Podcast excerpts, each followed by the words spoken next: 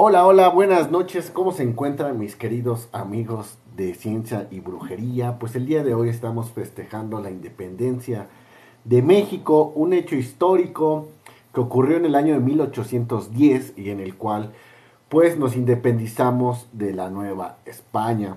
O más bien nos independizamos de España porque está de la Nueva España. Vamos a hablar algunos hechos curiosos de la independencia mexicana y sobre las fiestas patrias. Mi nombre es Enrique Hernández. Buenas noches, sean bienvenidos a este canal de Ciencia y Brujería. Y hoy vamos a hablar al respecto de todo esto. Eh, es importante, pues obviamente, leer un poco la historia. ¿Para qué? Pues para que estén eh, ahí, eh, si no eres de México, para que sepas el contexto de por qué es que celebramos el 16 de septiembre y no el 5 de mayo, malditos gringos.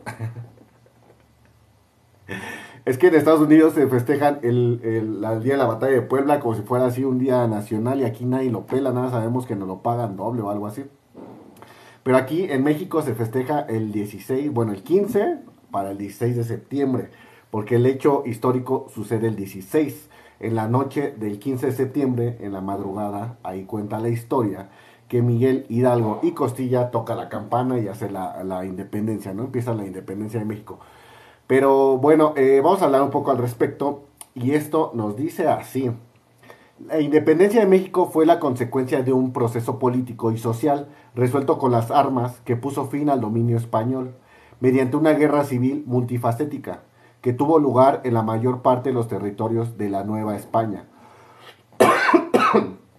y que tuvo como resultado el surgimiento del primer imperio mexicano.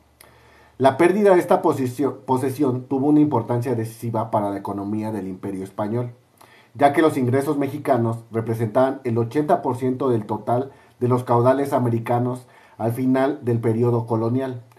La guerra por la independencia mexicana comenzó el día 16 de septiembre de 1810 y termina con la entrada del ejército trigarante a la Ciudad de México el día 27 de septiembre de 1821. Entonces, estamos hablando al respecto de esta cuestión de la independencia mexicana, traemos nuestra playerita, ya dimos el grito, ya tomamos tequila, comimos pozole. Y la realidad es que pues, eh, pues a veces no, no sabemos la repercusión que hay de nuestros antepasados. Y la verdad es que murió mucha, mucha gente. En su mayoría, la verdad, pues murieron mexicanos, verdaderos indígenas, y la guerra pues, eh, pues fue liderada, la verdad, por machuchones. Esto pues es algo normal en cualquier parte de los países, porque se querían liberar del yugo español. Obviamente pues el mestizaje y todo eso hace que eh, pues toda nuestra raza mexicana pues empieza eh, a tener el mestizaje, ¿no? O sea, la, la mayoría pues los machuchones eran españoles pero también pues hubo europeos, asiáticos, eh, ya saben, ¿no? Entonces, por ahí decían, no me gusta, eh, hay algunas personas que odian a los indígenas, pero no a las indígenas, ¿no? O sea, los españoles llegaron y en este hecho histórico de conquista, pues odiaban como que el, eh, nuestras tradiciones, nuestra cultura y todo esto. Sin embargo, pues a las indígenas no las odiaban. por eso es que había mucho, por eso empezó el mestizaje. Pero bueno, vamos a seguir hablando de algunos hechos curiosos de la historia y esto también dice así. Eh, ¿Sabías que la independencia de México inició como un movimiento automista y que estuvo a punto de fracasar? Eh, la historiadora Eva Luis Rivas Sada, del Tecnológico de Monterrey, comparte 10 datos que no todo el mundo conoce acerca del movimiento de independencia mexicano. México celebra su independencia el 16 de septiembre, que inició en 1810 con el famoso Grito de Dolores, que protagonizó el cura Miguel Hidalgo. El cura Miguel Hidalgo, para los que, ahora sí también otro hecho curioso que hay recuerdo en mi memoria, es que no existe, o sea, una, o sea, una ilustración de él, un autorretrato y todo eso. O sea, esta es una imagen como creada por los artistas, eh, como pasa con el arte sacro, ¿no? El arte sacro o sea, lo que nosotros conocemos ahorita como Jesús, la Virgen y todo eso, lo crearon los artistas, no es algo que haya sido real, ¿no? Que sea el verdadero rostro de Jesús o de la Virgen. Lo mismo pasa con nuestro héroe patrio, eh, Miguel Hidalgo, y también este, este Morelos también. Eh, bueno, eso es de lo que yo me acuerdo, ¿no? Pero bueno, vamos a seguir leyendo los hechos curiosos. En uno de estos dice así, el número uno que vamos a mencionar es la independencia, un efecto de las guerras de Napoleón. La historiadora explica que la independencia comenzó cuando el príncipe Felipe, VII, hijo del rey Carlos IV de España, se alió a José Bonaparte, hermano de Napoleón, para obligar a su padre a abdicar al trono y coronarse rey. Pero José Bonaparte traicionó a Felipe VII y lo obligó a darle la corona y lo hace prisionero en Francia, con el apoyo del ejército napoleónico. En 1808, sin embargo, España no reconoce a Bonaparte como rey y España queda sin un gobierno claro, lo que desata una crisis en todo el imperio, incluyendo a la Nueva España. Esta crisis es la semilla de la guerra de independencia en la que ahora es México. Entonces ahí pues dice el dicho a río revuelto, eh, ¿cómo dice? A río revuelto, ganancia de pescadores, algo así. Pero bueno, cuando hay dificultades, sean económicas o cualquier tipo de dificultad, pues también existen las oportunidades. Es por eso que creo que en el japonés hay una palabra que significa lo mismo oportunidad que problema. Entonces eh, es para ahí tenerlo en cuenta.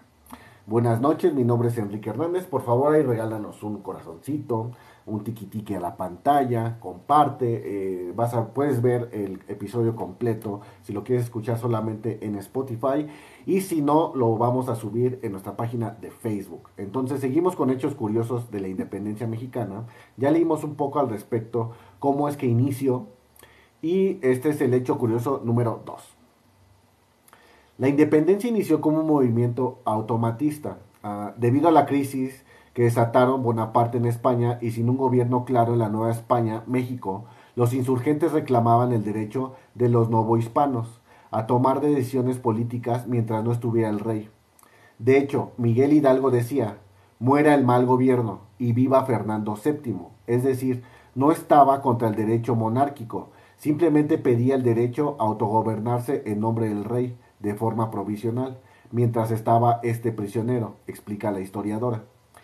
Fue en 1812 cuando fue vencido Napoleón Bonaparte y Fernando VII volvió al poder, cuando el movimiento se transformó a independentista. Entonces, bueno, esta parte, la verdad, yo la desconocía. O sea, todos conocemos la historia de México, pues obviamente por lo que vemos en nuestra escuela, ¿no?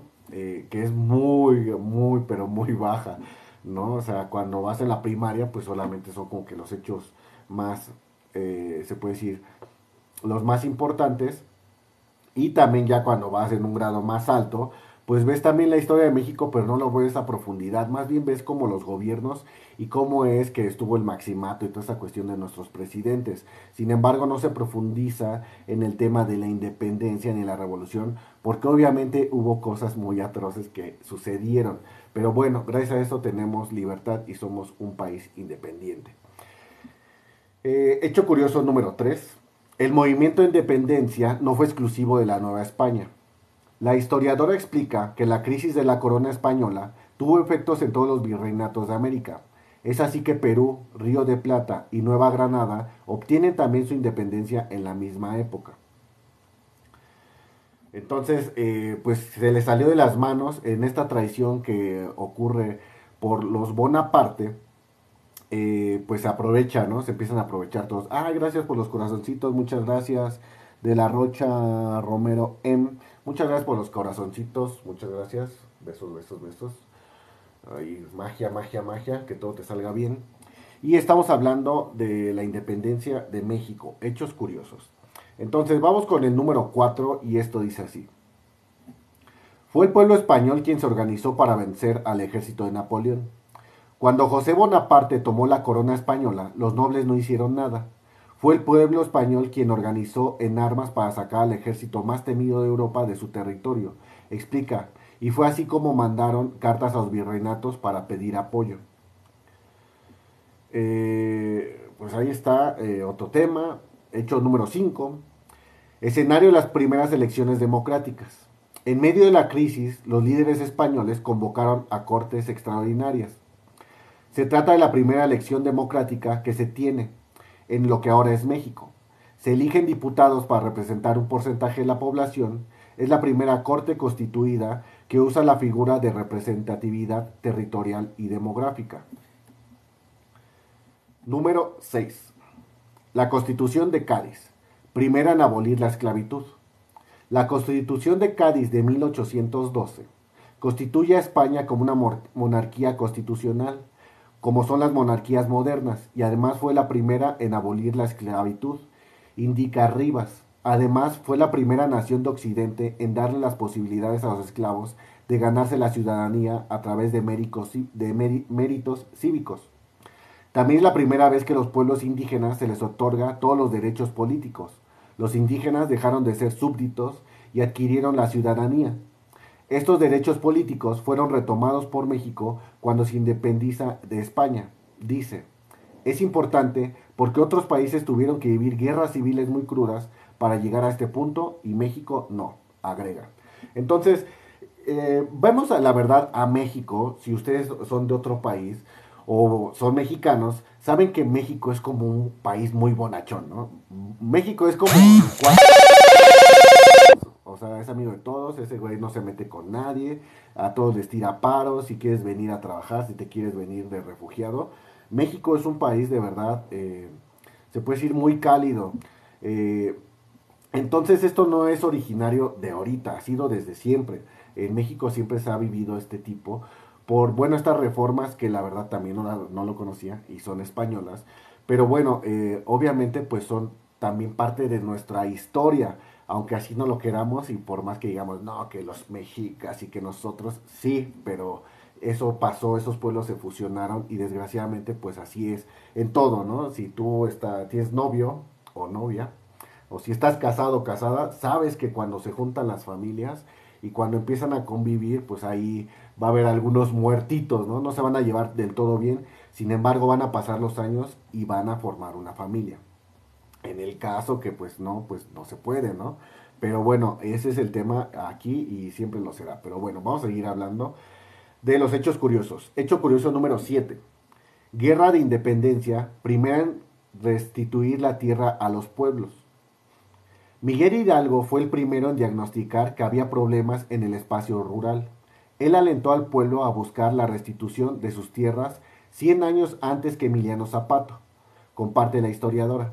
De hecho, el pueblo se unió a la lucha por estas causas y otras como la abolición del impuesto que pagaban por ser un pueblo conquistado por España. Al final de cuentas, pues obviamente los gobiernos aquí en China y en todos lugares deben de pagar al, ahora sí que a los que lideran la manada, ¿no? Se puede decir como un tributo. Si bien no pagamos a otro país impuestos y toda esta cuestión, más que la deuda externa, eh, obviamente pues pagamos nuestros impuestos, ¿no? Y por más que tú digas, no, no, no, yo estoy en contra del sistema, yo soy, eh, soy antisistema, ¿no? Sí, hermano, pero si tú compras una coquita en la tienda, o te cortas el pelo, o, te subes a un camión, estás pagando tus impuestos. ¿Por qué? Porque estas personas lo tienen que pagar, alguien lo tiene que pagar, y el dinero que tú ocupes, pues es para pagar impuestos, por más que digamos que nosotros somos super antisistema, punks.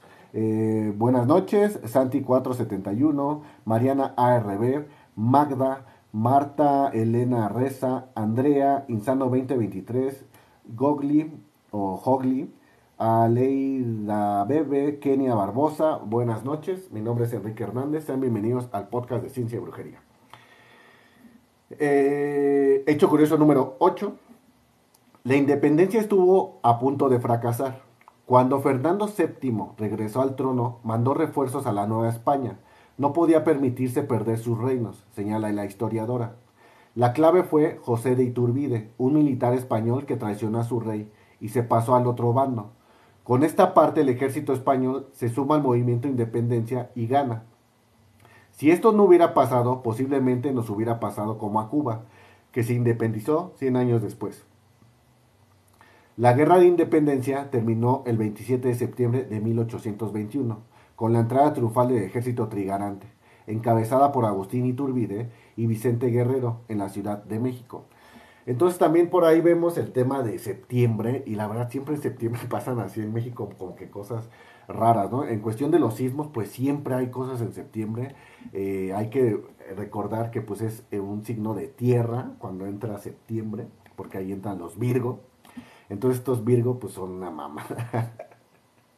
no es cierto, mis queridos amigos Virgo, los amo mucho.